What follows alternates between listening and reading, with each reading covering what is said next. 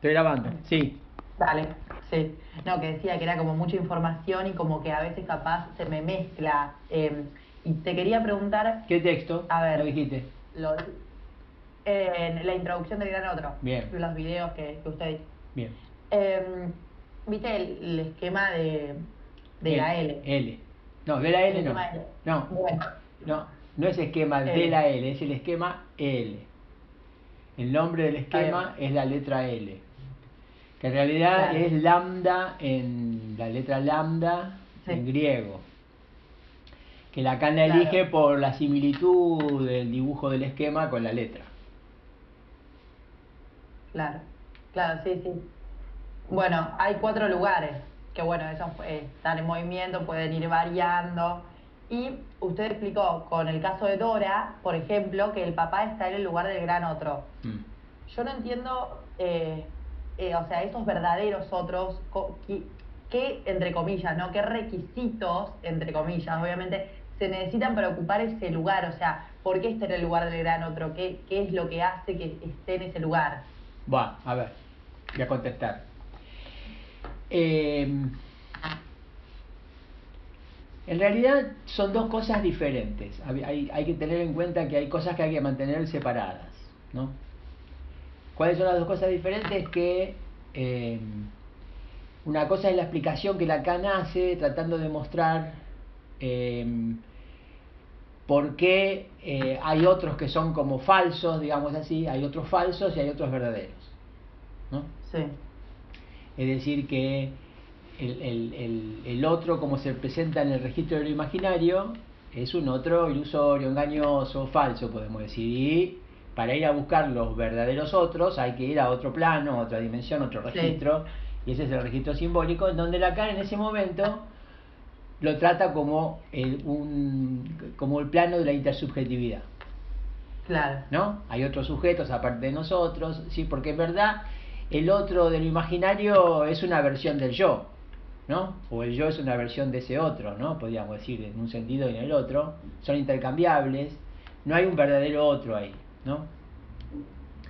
Claro. Eh, Vieron que Lacan insiste mucho con el tema de que este, este gran otro es un tercero, en verdad, ¿no?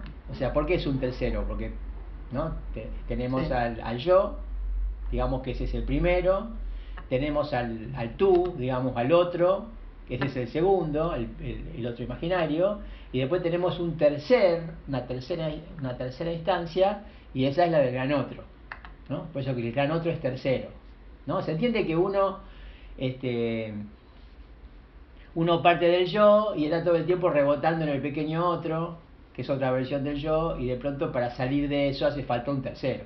Y el tercero es lo que Lacan allí introduce como el gran otro. Ahora, ¿qué, bien, ¿qué pasa?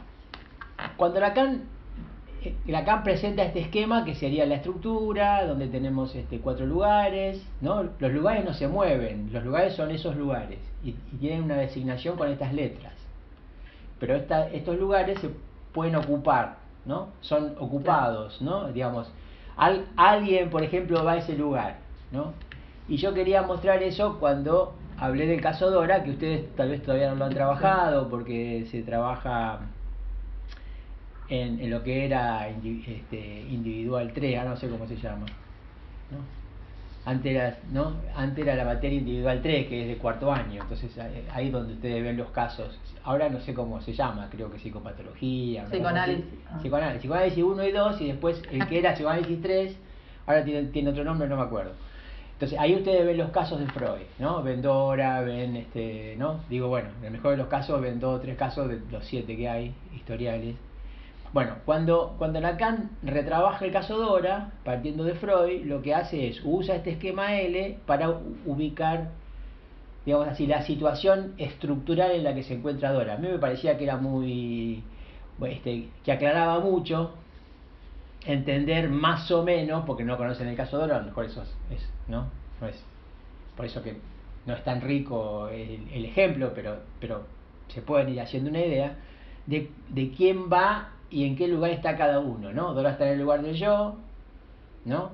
Es, esa es su estructura, ¿se entiende? O sea, para Dora, para Dora, El padre es un personaje simbólico, porque bueno, porque el padre siempre es un, ¿no? Digo, siempre la paternidad está asociada a lo simbólico. Y el papá, digamos que es el que va ahí, digamos así, ese es el padre de Dora, podría ir a ese lugar justamente por, por tratarse de un otro que no es un semejante. En general, en general el que, el que eh, cuando ese lugar del otro es ocupado, ¿no? por alguien, ese es un, ese es un otro disimétrico. ¿no? Por ejemplo, un jefe, ¿no es cierto? La madre, el padre, un jefe, este, este, un profesor, ¿no? Siempre, siempre hay algún, algún este, alguna insignia simbólica, alguna investidura simbólica que hace que esa persona, que, que como cualquier otra, evidentemente, pueda ir a ese lugar. Por eso que el padre de Dora va ahí, ¿no? A veces está ahí Freud, a veces está Freud ahí, ¿no? Digo, digo se entiende que el esquema de esos, de esos cuatro, o sea, son esos cuatro personajes que, que, que operan respecto a esta estructura, ¿no? Se supone que lo que uno pone a funcionar en el análisis es esa estructura, es decir, que uno se dé cuenta dónde está, ¿no? Que Dora se dé cuenta dónde está en tanto que su yo y dónde está en tanto que el sujeto que ella es. ¿Quién encarna el sujeto de, Dora? Bueno, la señora acá, ¿no? Porque Dora, en tanto que histérica, tiene un montón de preguntas sobre la, sobre la femenidad, ¿no? Sobre qué, qué, quiere una mujer, qué desea una mujer, qué, ¿no? qué pasa con esto de ser una mujer.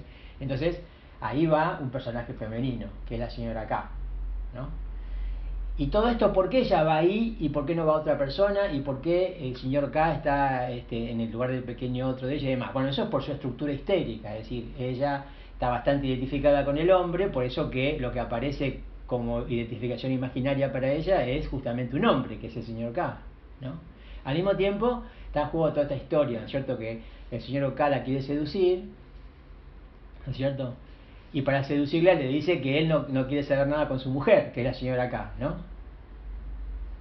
El tema es que eso enoja mucho a Dora, porque eh, la, cosa más importante de toda esta estructura para Dora es ella, no él, ¿no? Se entiende que ella es la que encarna lo que es importante para... Entonces cuando él le dice, ¿no? Mi mujer no es nada para mí, ella se enoja o, o reacciona, digamos así, y, esa reacción tiene que ver justamente con que, este, con que es muy importante ese personaje en, su, situación estructural. Ella no, ella no sabe por qué es importante, pero que es importante por esto justamente que pudo leer Lacan y dice que Dora tiene que estar en el juego para que ella, este, ¿no es cierto?, para que ella esté estable, digamos así, ¿no? Porque, porque es, un, es un jugador importante en su, en, su, en su estructura. Por eso es que, este, por eso es que siempre es, para una histérica siempre es el tema de la pareja, ¿no? Ahí la pareja es el señor K y la señora K, ¿no? Esa pareja es fundamental para su deseo, digamos, para sostener su deseo. Para, bueno, después se queja, se queja porque el papá aparentemente la entrega al señor K a cambio de que se silencie la relación del papá con la señora K, ¿no? Ella se queja de esto como si fuera, como si estuviera siendo negociada, pero en verdad, ¿no? Eh, este, todos estos personajes son importantes en su estructura, es decir, es la estructura edípica de Dora, es como, se, como, se, como en el caso se arma el Edipo. Como, como Freud está bastante seducido también por ella, ¿no? Digo, está un poquito enamorado Freud de, de, Dora, entonces a veces Freud está en el lugar del señor K, ¿no? ¿Se entiende? ¿No? O sea, Freud puede estar tanto en el lugar del señor K como puede estar en el lugar del gran otro. Esto, esto es muy importante y yo insisto con enseñarlo de esta manera porque en general yo he escuchado que en la facultad y a veces fuera de la facultad se enseña como que el analista es el gran otro, ¿no? Y eso no es así. El analista puede estar ahí o puede no estar ahí. Alguna intervención lo coloca en el lugar del gran otro y otra intervención, ¿no? O el discurso del analizante lo coloca en el lugar del pequeño otro, ¿sí? Porque a fin de cuentas, ¿no? También somos semejantes al paciente, somos un semejante para el paciente, ¿no? Digo, no siempre estamos este, en ese lugar, ¿no es cierto? Tercero, si se quiere, ¿no? Que encarna lo simbólico, ¿no? Pues lo que yo decía, ¿no? es el gran otro del lenguaje. Entonces, o sea, no tiene, eh, eh, por tu pregunta digo, ¿no? Victoria, no tiene que ver, digamos, con que el, el este, con, con, que el padre sea un verdadero otro para Dora. No es eso, ¿no? Digo, el, argumento de los verdaderos otros está en el, en el, desarrollo de la clase de introducción del gran otro. La utilización del mismo esquema en el caso de Dora digamos, sigue respetando la misma idea, simbólico imaginario y todo esto, como decíamos, explicábamos un poquito con el esquema, pero en realidad este, ya, ya no es lo mismo en el sentido de que no es que el padre sea un verdadero otro para ella, ¿no? O sea, esta, el argumento del verdadero otro va por un lado y el hecho de armar el caso clínico de Dora de esa manera va por otro lado. Pero me parecía que era importante, cosa que no está en, en la lectura de ustedes ni, ni, ni, se, ni se lo vamos a preguntar en los exámenes, obviamente, pero para que ustedes tuvieran un poquito más de claridad sobre el esquema, me parecía que era importante mostrar eso, ¿no es cierto? De que ese esquema, esos lugares que están designados por letras del álgebra lacaniana, se encarnan en personas y de pronto hay cierta movilidad, ¿no? No, no, no son lugares fijos. Gracias, profe. Ok.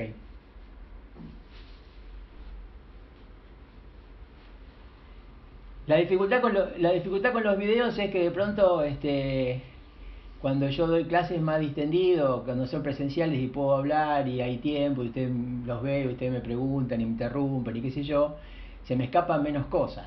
En cambio acá, este, yo me pongo a hablar y de pronto cuando termino el video dije, uy, pero no dije tal cosa. y bueno, medio difícil hacer todo de nuevo por eso y más difícil aún hacer un video aclaratorio de algo que se me escapó en otro momento, o sea que, o sea que es un lío. Pero bueno, ya hace lo que se puede. Pregunte nomás. Profe. Sí.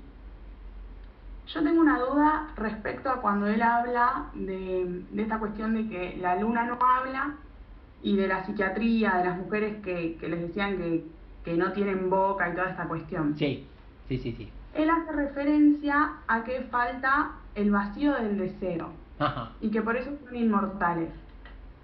Y abajo dice, en la medida en que aquí el sujeto se identifica simbólicamente con lo imaginario, realiza en cierto modo el deseo.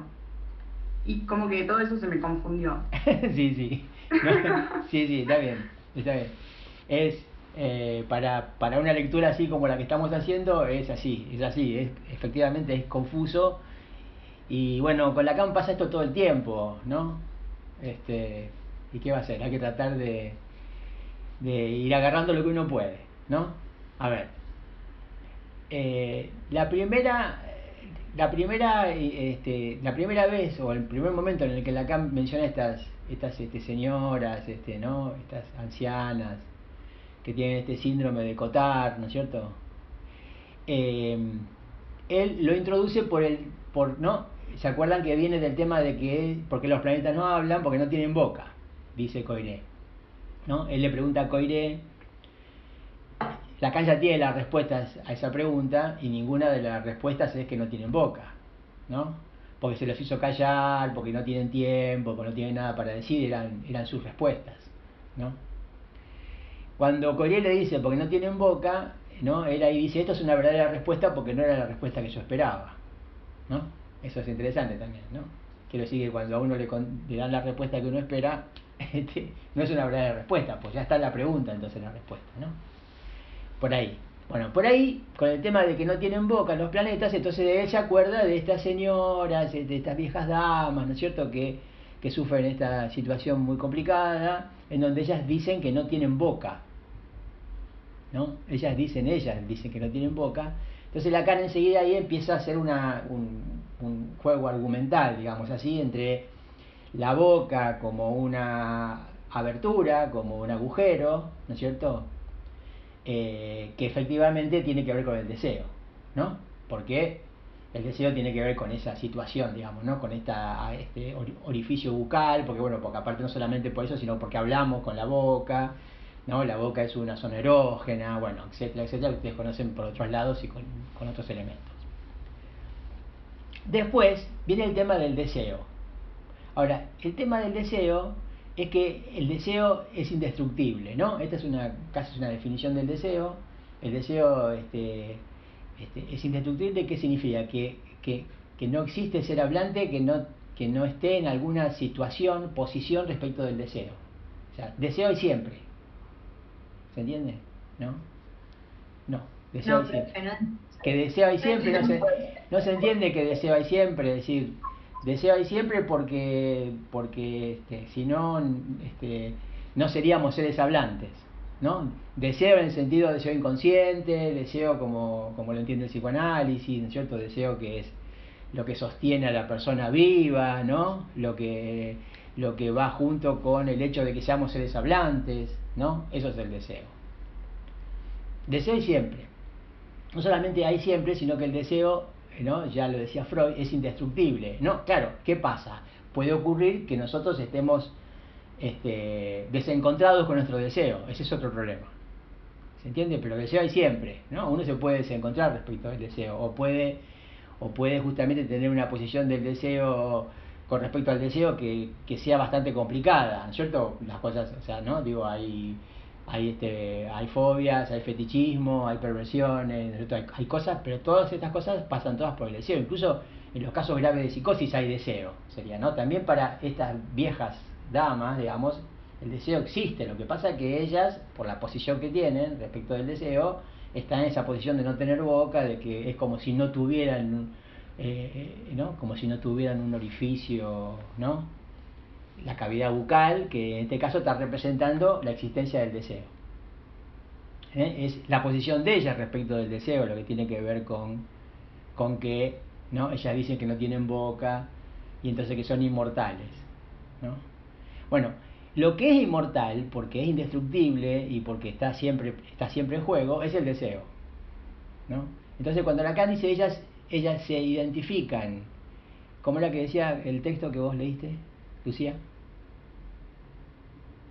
Dice, a medida en que identifica el imaginario, realizan todo el deseo. A ver, a ver, de nuevo porque se intercortó. ¿Podés leerlo de nuevo? Sí, sí. En la medida en que aquí el sujeto se identifica simbólicamente con lo imaginario, realiza en cierto modo el deseo. Claro, realiza el deseo, ahí, realizar el deseo, ¿qué sería? Es devenir inmortal, cosa que obviamente, ¿no es cierto? Este, no nos pasa a ninguno de nosotros. ¿no? no nos pasa ni, ni, ni convertirnos en el deseo mismo, ni este, realizarlo. ¿no? El deseo justamente este, es su, su, condición, su definición es que el deseo este, sea él mismo una falta, ¿no? Que no, se que no se realice. O sea, cuando Freud dice que los sueños realizan el deseo, esa realización no es una realización en el sentido de su satisfacción, la satisfacción del deseo, es una realización en el sentido de que el deseo está ahí, está ahí presente, está ahí descifrable, podríamos decir, en el sueño. Tal vez no aclare mucho. Es, es un punto oscuro, es, tal vez es un punto bastante oscuro de la clase S, ¿no? Porque primero dice que, que no, que al no tener boca, este, ¿no? Lo que pasa es que la cana tiene un problema que es este, digamos. Este, que estas damas no tengan boca, que testimonien esto, no significa que se convierten en lunas, ¿no? Digo, en planetas. ¿no? Porque las planetas son, los planetas son algo real, ¿no? Los planetas son reales, carecen de simbólico y de imaginario, ¿no? Los que, los que estamos este, determinados por lo simbólico y por lo imaginario somos nosotros, ¿no? Somos los seres hablantes. ¿No? Entonces él también ahí se encarga de decir, bueno, no tienen boca, ¿no cierto? Son inmortales, este, ¿no? Les carecen de esa cavidad bucal que representa el deseo, en los seres hablantes, etcétera, pero esto no las hace lunas, ¿no? No las hace planetas, ¿no? Las hace este, ¿no? Este, en esta situación compleja que están respecto de lo imaginario y lo simbólico, ¿no? Entonces realizan, ¿cierto? Realizan lo imaginario simbólicamente, sería un poco, ¿no? Creo que lo que vos leíste sería eso, ¿no? Realizar lo imaginario simbólicamente. Realizar lo imaginario simbólicamente, ¿qué sería? Que ella simbólicamente, ¿cierto? este, se cierran en una especie de, de, ¿no? de unidad sin abertura, sin la abertura que representa el deseo, en, general, en todos los otros casos, y entonces por eso realizan, este, simbólicamente realizan lo imaginario. Más. Gracias, profe. La experiencia, la experiencia, ¿no? Yo digo, la experiencia de lectura de Lacan es magnífica porque porque no porque Lacan ofrece un material por cómo él trabaja, por cómo él habla y por cómo piensa y cómo va poniendo va poniendo en relación este, lo que dice, este, que, que, que, puede ser releído muchas veces y siempre le van a encontrar una forma de entenderlo que no encontraban antes. Entonces es siempre un texto nuevo, es siempre algo, ¿no? O sea, que, que eh, eh, digamos, cuando el lector se engancha con Lacan, cuando uno empieza, ¿no es cierto?, a, hacer una conexión fuerte con Lacan a través de sus textos, ¿no? Este, es, muy, es una experiencia, de, la experiencia de lectura eh, enseña muchísimo, después pueden leer casi cualquier cosa, después de, después de leer mucho Lacan van a leer casi cualquier cosa y van a leer cosas que normalmente no se leen. Este, Lacan convierte a su lector en, en, un, en un lector inteligente, en un lector que trabaja, en un lector que descifra. ¿no? Digo, entender a Lacan y analizar y analizarse va todo junto. ¿no? Por eso que a veces uno entiende mejor a Lacan cuando se analiza y muchas veces uno sigue leyendo a Lacan analizando y así como aprende a, eh, leer a Lacan analizando a otro, ¿no? Obviamente, también aprende a analizar leyendo a Lacan. ¿No? Entonces no es que Lacan está hablando de una cosa que está fuera de, fuera de, ¿no? No está hablando de una cosa que está fuera de lo que dice. Él, está hablando de algo que está en lo que dice y que lo que dice lo, lo, lo, pone, lo pone en práctica. ¿no? Lo pone en práctica en lo que dice. ¿no? Este, quiere decir que leer mucho a Lacan ayuda, por ejemplo, a aprender a descifrar un sueño. ¿no? este, nosotros tenemos algunas dificultades porque el texto de Lacan es en francés y entonces este, ahí se nos escapa algo en la traducción, un montón de problemas por ese lado, pero, pero este, es una experiencia muy formadora la lectura de Lacan. Profe. Sí, ¿ya una? Estás dos veces, Catalina, dale. Ahí se me escucha. Ahí se te escucha. usar el teléfono, por usar el micrófono. Ah, bien, bien, bien. Dale. No me, no me ando en la computadora. Bueno, por suerte te la arreglas igual. ¿Qué? Que por suerte te la arreglas igual, digo. Sí, sí, sí, así acá estoy viéndolo. Bueno, em, les quería, te quería preguntar sobre el muro del lenguaje, que no me quedó muy claro. En la parte en la que dice lo imaginario cobra su falsedad, que sin embargo es una realidad verificada a partir del orden definido por el muro del lenguaje. Bueno. No, no, me claro muy bien eh, cómo se cómo estaría el, el muro del lenguaje, digamos, en, el sujeto. Bueno. En realidad hay, hay, hay dos, dos, o tres cosas que aclarar. La primera es que este, a veces este, existe, no sé, es como si fuera una... Este, esta, es, esta es una metáfora de Lacan, ¿no? Hablar del muro del lenguaje es una metáfora, ¿no? Porque bueno, muro, el muro y el lenguaje no tienen nada que ver. Cuando una cosa no tiene que ver con la otra es una metáfora. Y, es una metáfora bastante exitosa porque todo el mundo, este, todo el mundo queda ahí. queda o queda o pregunta o se, se, engancha con eso y le da vuelta y no bueno al punto tal de que y a veces pasa yo yo trato de no hacer eso y a veces pasa yo no digo que esté ni mal ni bien yo trato de evitarlo de que quieren ubicar el muro del lenguaje en el esquema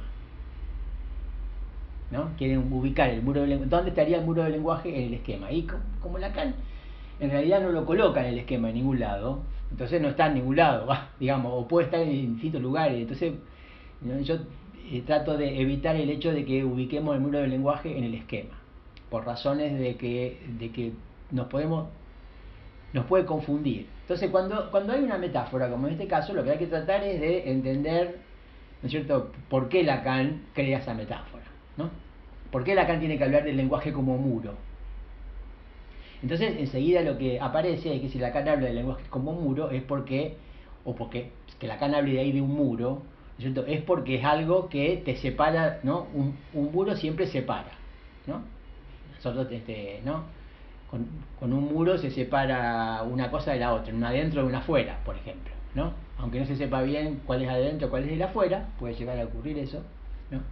este, un muro separa dos espacios. Entonces Lacan, usando la metáfora del muro del lenguaje, lo que va a tratar de indicarnos es que los verdaderos otros van a estar detrás de ese muro. ¿no? Quiere decir que para nosotros el lenguaje funciona como muro, es funciona como separador de los verdaderos otros. Eh, hay otras, hay, otras, hay otras cosas que se pueden deducir de la metáfora esta, ya complicando un poco la lectura, ¿no? Pero bueno, ¿por qué no? Sobre un muro se puede escribir. Fíjense que nosotros este, esto esto es una, es una práctica ancestral que se escriba en los muros. Hay historias bíblicas de escritura en los muros, ¿no? Y nosotros este, seguimos escribiendo en los muros, ¿no? Los, los graffiti es eso, es usar el muro para escribir, ¿no? La gente escribe en las paredes, ¿no? Digo. Porque ahí es donde la cuestión del muro del lenguaje empieza a tener que ver con la escritura. Ustedes recuerden que en la misma clase Lacan dice que a los planetas se los hizo callar cuando Newton con una fórmula de tres letras, ¿no es cierto? Eh, definió la ley de gravitación universal. Es decir, la física usa el lenguaje para escribir, ¿no? Y esa operación de la, de la física hace callar. Esa sería la conclusión, ¿no? Es decir, hizo, ¿no? La, la fórmula de Newton hizo callar, ¿no? A los planetas porque los convirtió en esa realidad, dice, ¿no? Hay, hay, hay en juego una realidad que está eh, silenciada por estas letras, por estas tres letras. Entonces, lo que vos leíste, Catalina, es que el, muro del lenguaje permite hacer del yo imaginario una realidad verificada. No sé si, no sé si recordás que leíste eso aunque, aunque el yo no sea una realidad, porque el yo es imaginario, ¿no? el hecho de que este, el hecho del lenguaje, que consiste en este muro que nos separa de los verdaderos otros, puede hacer de ese yo una realidad verificada. ¿No? Puede hacer del yo una realidad que en realidad no lo es. El yo simplemente es una forma de la alteridad. ¿no? Es una, ¿no? El yo tiene como alteridad al pequeño otro, al otro imaginario, ¿no? Que, bueno, es engañoso, ¿no? No sé si ustedes este, me siguieron en, cuando yo expliqué tópica lo imaginario, lo de los espejos. Ahí en un momento dado insistí con que nosotros somos intrínsecos al, ¿no? Somos intrínsecos a la experiencia esa. O sea, nosotros estamos, estamos ahí, yo lo comparaba con la caverna de Platón, ¿no? Estamos ahí como en la caverna, como, como Platón tenía, ¿no? Ubicaba a las personas dentro de la caverna, ¿no es cierto? Estamos ahí adentro, ¿no? Estamos en ese espacio real de los dos espejos, ¿no? Y nos reflejamos en el espejo plano y nos vemos armónicos, ¿no? Vemos, vemos la imagen del jarrón con las flores, ese es nuestro yo, ¿no? Ahí este, nos enamoramos un poco, ¿no? Estamos, este, nos sentimos este, que podemos dominar nuestro cuerpo y bueno, y eso somos nosotros y yo soy esto, etcétera, etcétera, ¿cierto? Bueno, bien, pero la idea cuál es, es que esos otros esos pequeños otros son engañosos, ilusorios, ¿no? Son falsos si uno va a tomar la línea del verdadero otro y el falso otro. Ahora, el problema es cómo resolvemos esto, ¿no? Decíamos, ¿dónde están los verdaderos otros? Eso es la dice, hay que hay que ir, hay que ir detrás o hay que ir más allá del muro del lenguaje. Si ustedes quieren ir más allá, si quieren usar el más allá, si no pueden usar el detrás. Hay que ir a buscar los verdaderos otros detrás del muro del lenguaje. ¿Y, y, cómo, ¿Y cómo llego a estos verdaderos otros? Llego por la función de la palabra. ¿no? Digo, quiere decir, el sujeto que este, resulta silenciado si es, si es este, tratado como un planeta, ¿no? Como la física silencia, silenció a los planetas, ¿no? Este, es a través de la palabra, de esa función de la palabra, cómo puedo resolver la situación en la que estoy encerrado en este espacio real de los espejos. ¿no? Yo puedo, yo puedo, si se quiere, si existe eso, ¿no? si existe la posibilidad de salirse de ahí, que es bastante difícil pensarlo, ¿no? si existe la posibilidad de... Porque, por ejemplo, el sujeto no puede salir de su cuerpo, ¿no? ¿Se entiende? Cuando ponemos el ojo entre las flores es porque el, sujeto es intrínseco a su cuerpo. Pero con el, con, el, con el artilugio del espejo, ¿no? Tiene una posición extrínseca, aunque sea una posición, este, aunque sea un artificio, se logra una posición extrínseca. El psicoanálisis, el psicoanálisis como tal, como experiencia, es el artificio para lograr la posición extrínseca respecto de toda la operación de los espejos. ¿no? Algo así como que el psicoanálisis tendría la posibilidad de artificialmente, el psicoanálisis es algo bastante artificial, ¿no? Digo, es como un laboratorio. Ustedes saben, nosotros no operamos ni con tubito de ensayo, ni con ningún aparato de radiología y demás, pero tenemos un diván un sillón y le decimos al paciente que hable y a ver qué pasa cuando habla. Ese, es nuestro laboratorio, ¿no? Ese es nuestro instrumental, que hable y escucharlo. Hay que aprender, aprender a manejar el dispositivo, ¿no? Hay que, hay que aprender a manejar el aparato. Ahora bien, ese aparato bien manejado lo que, lo que haría es, permitiría que alguien tome una posición extrínseca respecto de el conjunto de la experiencia de, ramo invertido, ¿no? Del conjunto de esa tópica, lo imaginario, ese juego de espejos en el que estamos este, este, inmersos. Ahora, ¿cómo se sale de ahí? ¿Cómo se sale de ahí? Bueno, ¿cómo se accede al verdadero otro? ¿Cómo descubro? ¿Cómo me doy cuenta? ¿Cómo hago para reconocer lo que no puedo reconocer porque estoy en este desconocimiento de lo imaginario? ¿No? ¿Cómo hago para eso? Bueno, tengo que hablar. Función de la palabra. La función de la palabra me permite hacer esta operación que acá Lacan define como ¿no? acceder al verdadero otro. Pero bueno, esa es una forma de decirlo. ¿no? Y siempre en el contexto de la intersubjetividad, porque yo ya levanté la, presentación siguiente, que se llama más, más sobre el esquema L, ahí yo ya hablo de que Lacan abandona la intersubjetividad y pasa a otra cosa, un poquito más adelante, pero no importa, ahora está tratado esto mismo en términos de intersubjetividad, es decir, de cómo accedo a los verdaderos otros. Bueno, por la fusión de la palabra. Y esto al mismo tiempo deja una enseñanza, o al menos deja algunas, este, algunas claves, para que entendamos que lenguaje y palabra no son lo mismo. ¿No? Por ejemplo, la ciencia, ¿no es cierto?, es una operación simbólica. ¿No? Los animales no tienen ciencia. Tenemos ciencia, ¿no? Arte, cultura, todo eso no tienen los animales. Tenemos ciencia, cultura, arte nosotros, ¿no? Los seres humanos, los seres hablantes. Bien, es una operación simbólica, ¿no? La ciencia usa un lenguaje, ¿no?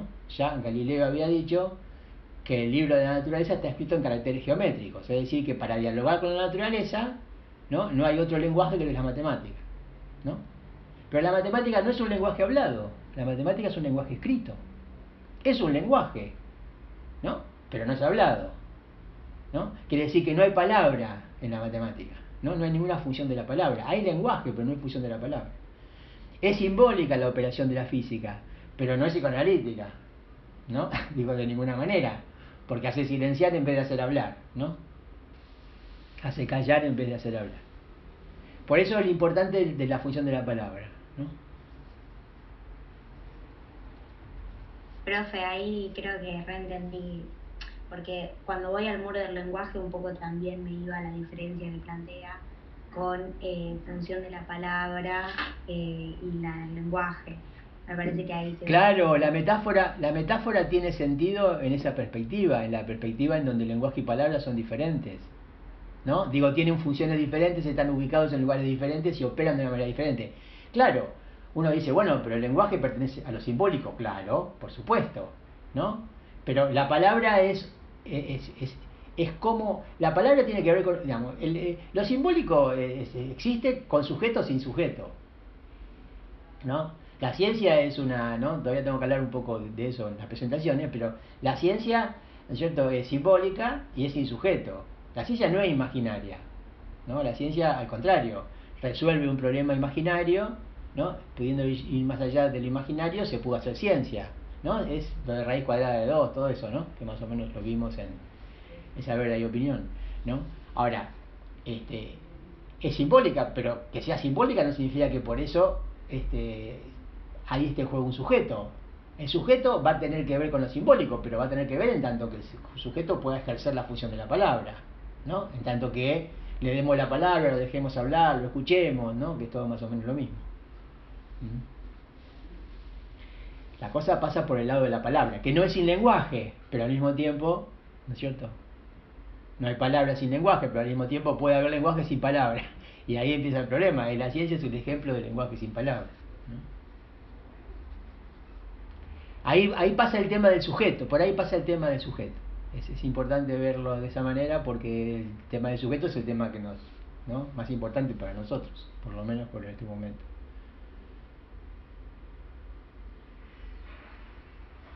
Profe, Sí, y eso en esta época de Lacan, ¿se puede mm, como relacionar con la cuestión de la palabra plena, que hace acto y que genera una transformación? Claro, claro, claro. Sí, claro, la- digamos. eh, primero tenemos que disponer de la fusión de la palabra, ¿no? Digamos, ¿no? El hecho que, como decíamos antes, ¿cierto? uno llega el, llega el, el- el paciente a la primera entrevista y uno le dice, bueno, ¿por qué? ¿Cuál es el motivo de su consulta? ¿No? Y ahí empieza. ¿no? Y no sabe cuándo termina, porque en una vez se puede llevar años, ¿cierto? Después empieza a hablar de una cosa, después empieza a hablar de otra, y una cosa la lleva a la otra, y uno está ahí sosteniendo que eso pase, ¿no? El analista que tiene que hacer de que, ¿no es cierto?, de que se sostenga, decimos así, que se sostenga la demanda del analizante, ¿no? La demanda es eso, es que habla, ¿no? Por eso que cuando ustedes escuchan que le dicen, bueno, no, no se satisface la demanda y demás, ¿no? ¿Qué significa que no se satisface la demanda? Que, que, que, la demanda consiste en eso, en, hablar, y hablar no termina nunca, ¿no? Digo, no sé si alguien vio ¿no? que alguien que termine de hablar, excepto que se muera. Si no, hablar no termina nunca. Entonces, ¿ustedes qué hacen? Modulan el espacio esa palabra, ¿no? ¿Por qué modulan el espacio y el tiempo de esa palabra, ¿no? ¿Por qué lo modulan? Porque ustedes dicen, bueno, empieza la sesión, bueno, se termina la sesión, ¿no? La próxima, y la próxima sigue, sigue de la nada, no, no se sigue con lo que se terminó la sesión anterior. A veces el, analizante dice, bueno, yo la otra vez decía o quedé acá, lo que sea, pero muchas veces se empieza del otro lado, se lleva, se va a otro lugar. La asociación libre es eso, ¿no? Es lo que, lo que aparece, lo que se cruza en el camino. Eh, ahora, ustedes piensen que si que cuando Lacan hizo esta diferencia entre palabra plena y palabra, vacía, la hizo porque en realidad también nosotros sabemos que se puede hablar para no decir nada. ¿No? Digo que hay una, ¿no? Hay un diálogo que a veces es para llenar, qué sé yo, por ejemplo, para evitar el silencio, ¿no? Ustedes se suben, a- se suben al, ascensor, si viven en un, de- en un departamento, se coincide que están que suben con un vecino, una vecina, y en determinado momento molesta el silencio. Entonces se empieza a hablar de cualquier pelotudez, ¿no? Pero no se quiere decir nada, ¿no? Se habla de clima, se habla de si uno se saluda, ahora hablamos todo del virus, ¿no? Pero para no decir nada, ¿sí? Nos quejamos, ¿no? Nos quejamos de alguna cosa o bueno, o remarcamos alguna noticia, lo que sea, pero no estamos, no estamos comprometiéndonos con lo que decimos. ¿Cuándo empieza, ¿cuándo empieza el compromiso ¿no? El compromiso con lo que decimos? Cuando uno empieza a revelar cosas que bueno, que considera íntimas, que consideran personales, que consideran en- en general toda esta cosa que consideran íntimas y personales uno no, no la comparte con cualquiera y a veces hasta no la comparte con nadie. ¿no? Hasta que llega un momento en donde cuando uno analiza y dice, bueno, pero yo acá tengo que decir todo lo que se me ocurre se me acaba de ocurrir esta obscenidad, esta asquerosidad, esta barbaridad y la tengo que decir, o estoy infringiendo la regla. En general, infringimos la regla, ¿no? Y ahí cuando empieza, digamos, descriptivamente una operación de represión. Ustedes se callan una, una barbaridad y de pronto esa barbaridad sale de otra manera por otro lado. ¿No? Y al fin de cuentas esa barbaridad insiste y se va a terminar, terminar colándose por algún lado. Entonces por eso es que, bueno, uno cuanto más tiempo se analiza, más tiempo se da cuenta de que este,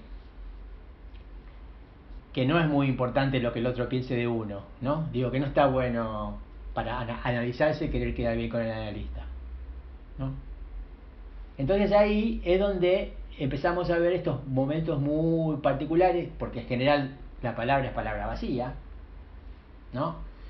Ustedes imagínense, no sé si se analizaron, se analizan o lo que sea, ¿no? Pero si ustedes llegan, imagínense la situación porque es totalmente imaginable. Ustedes, este, ¿no?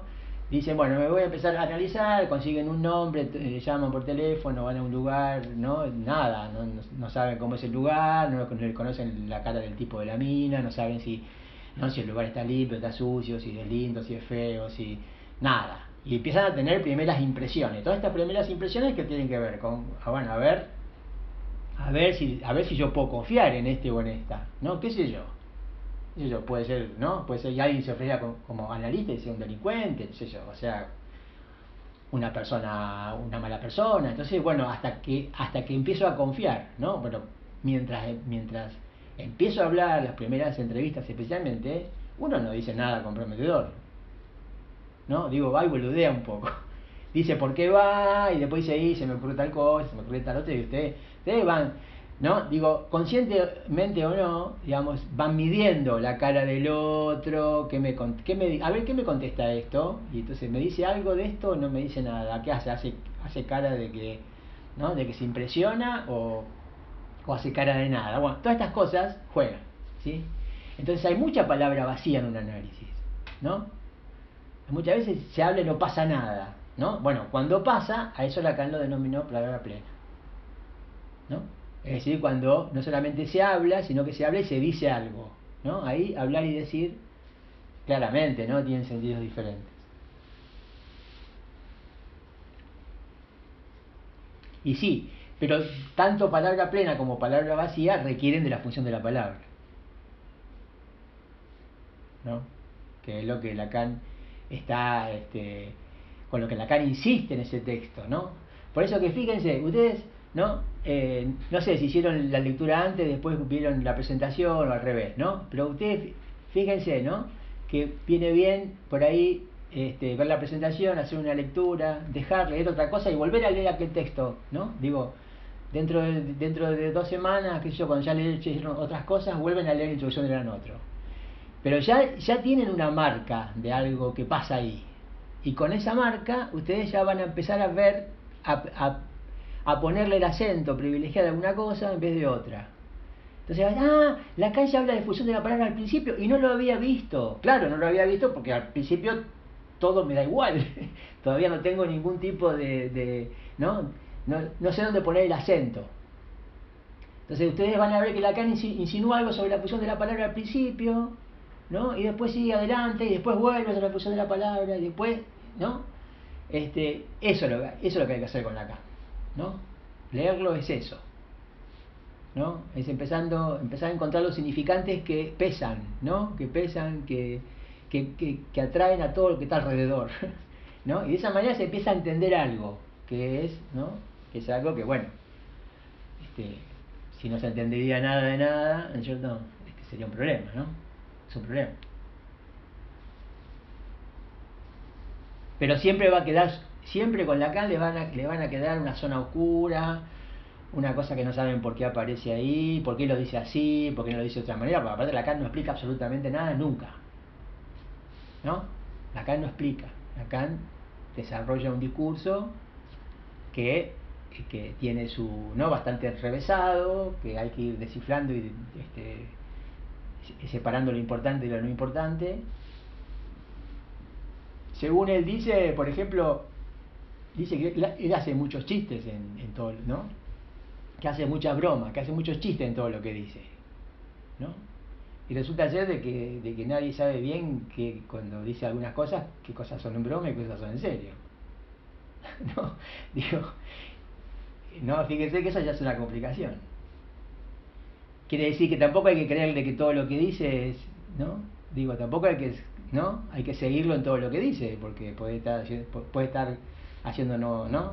Puede estar este, haciendo una broma para que para que nos desorientemos. No se imaginó que lo íbamos a estudiar. Sí, uh, seguro que sí. Hubiera sido más simple. No, no, no. No, no, si yo creo que él quería que nos ocupáramos de él. Debe haber necesitado mucho afecto Lacan en su vida. Que quería mucha gente que se ocupara de él y lo escuchara o lo tratara, lo descifrara. No, no, seguro que. Estoy casi seguro que lo hizo todo a propósito. Sí, sí, para confundirnos. Sí, sí, sí, claro, claro. Y bueno, pero eso a veces también es, este, ¿no? Es algo atrapante. Sí. ¿No? Digo, ustedes, ustedes no releen un libro que, ¿no? Lineal y que les pasa algo de información y que ya está, ¿no? Ya tengo la información, no vuelvo acá. Yo lo noto también cuando, cuando lo leo como muy muy, no sé si engreído, pero como cuando no sé, en un momento los post lo dice, le dice inútiles, es como que eso te da más ganas de seguir leyendo, pero por el hecho que miralo, o sea. Sí, sí, no, no, Lacan este no, era bastante así como vos decís, no digo, no sé si decir engreído, pero sí, sí. Se la creía, se la creía con razón, ¿no? Bueno, aportó la mejor lectura conocida hasta hoy, no sé por cuánto tiempo, de Freud, ¿no? Y al mismo tiempo hizo avanzar el psicoanálisis que, que, nadie entiende muy bien todavía de qué se trata, ¿no? Y en serio lo digo eso, ¿eh? Que nadie entiende todavía muy bien de qué se trata. Digo, lo digo en serio, ¿eh? No estoy diciendo que hay, ¿no? No es que ustedes, ah, queremos aprender qué es el psicoanálisis, entonces los profesores saben qué es el psicoanálisis. No, no, no crean que es así. Es, yo, como yo digo, somos todos estudiantes. La diferencia que yo tengo más tiempo de estudio que ustedes, nada más. ¿No? Y lo que, lo que ocurre, que es un efecto interesante, ¿no? Generación tras generación, es que, que por ejemplo, ustedes, después de nuestra materia, por ejemplo, ¿no? Yo diría, saben más psicoanálisis que mis profesores cuando yo tenía la edad de ustedes. No digo de la facultad, ¿eh? porque yo cuando yo estaba en la facultad no se enseñaba Lacan. Eh, mis profesores, es decir, los que yo iba a buscar para que me enseñaran Lacan, lo que yo suponía que sabían Lacan. Ustedes, cuando terminan esta materia, saben más de psicoanálisis que ellos. Eso para mostrarle qué cosa, que a medida que pasa el tiempo, generación tras generación, nosotros vamos haciendo un trabajo en realidad entre todos de desciframiento de Lacan, ¿no? Esta, esta, estas clases, digamos, ¿cierto? donde nosotros le, explicamos cosas y ustedes por ahí eh, agarran más rápido algo, a nosotros nos costaba más tiempo porque no había nadie que nos, nos lo explicara, pero yo llego a explicarlo como lo explico por todo lo que leí y por todo lo que aprendí de gente que en ese momento sabía más que yo, ¿no? O había leído más que yo, y así les pasa. Entonces ustedes por ahí terminan la carrera este, y, y en realidad saben mucho de psicoanálisis. Por supuesto que hay muchísimo más para saber, muchísimo más para trabajar después, pero saben mucho de psicoanálisis, mucho más que lo que ustedes creen que saben, ¿no? Bueno, esa es una definición del inconsciente. Uno sabe más que lo que uno cree que sabe. Es una definición que da Lacan del inconsciente. ¿eh?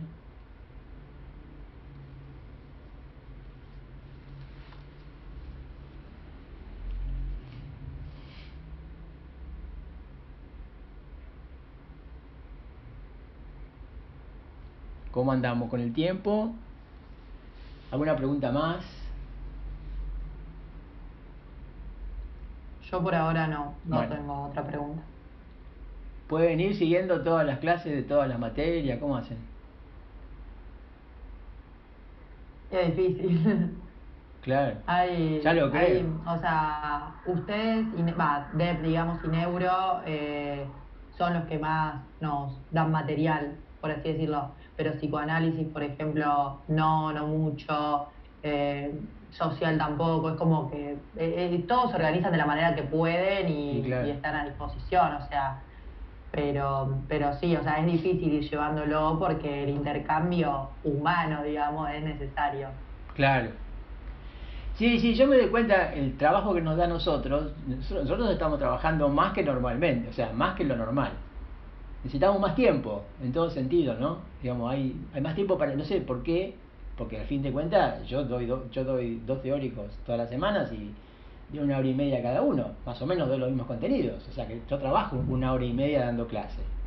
Y después tengo la consulta, que a veces viene la gente, charlamos un poco como acá, o sea que hago esto, pero no sé por qué, no puedo hacer muchas cosas.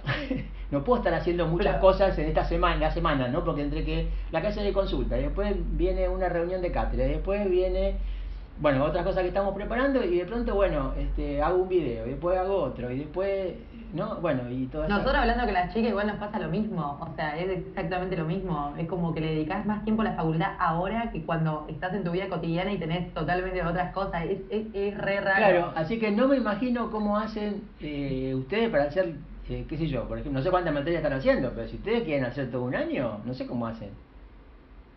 ¿Cuántas, cuántas haces, Catalina, vos? Tres, bueno. Está bien, a lo mejor ahí está más aliviada, pero si ya hace cinco, por ejemplo, listo, ¿no? No sé, no sé cómo, no sé, no sé de qué manera. Pero bueno, nos, nos sale como nos sale. Seguramente algo vamos a aprender. ¿Eh? Esperemos. Sí, sí, sí. De una cosa o de la otra, ¿no? Digo, no importa. Los contenidos de la materia puede ser secundario. Aprendemos a lo mejor algo de la vida, ¿no? Con esto que nos pasa. Bueno, si no hay más preguntas, no, el lunes a la, a la tarde, a las 19 horas, sigo con las consultas y después el próximo miércoles. ¿eh? Así que Gracias, bueno, profe. buen fin de semana, que la pasen lindo. Gracias, profe. Chao, chicas. Chao, nos vemos. Chao.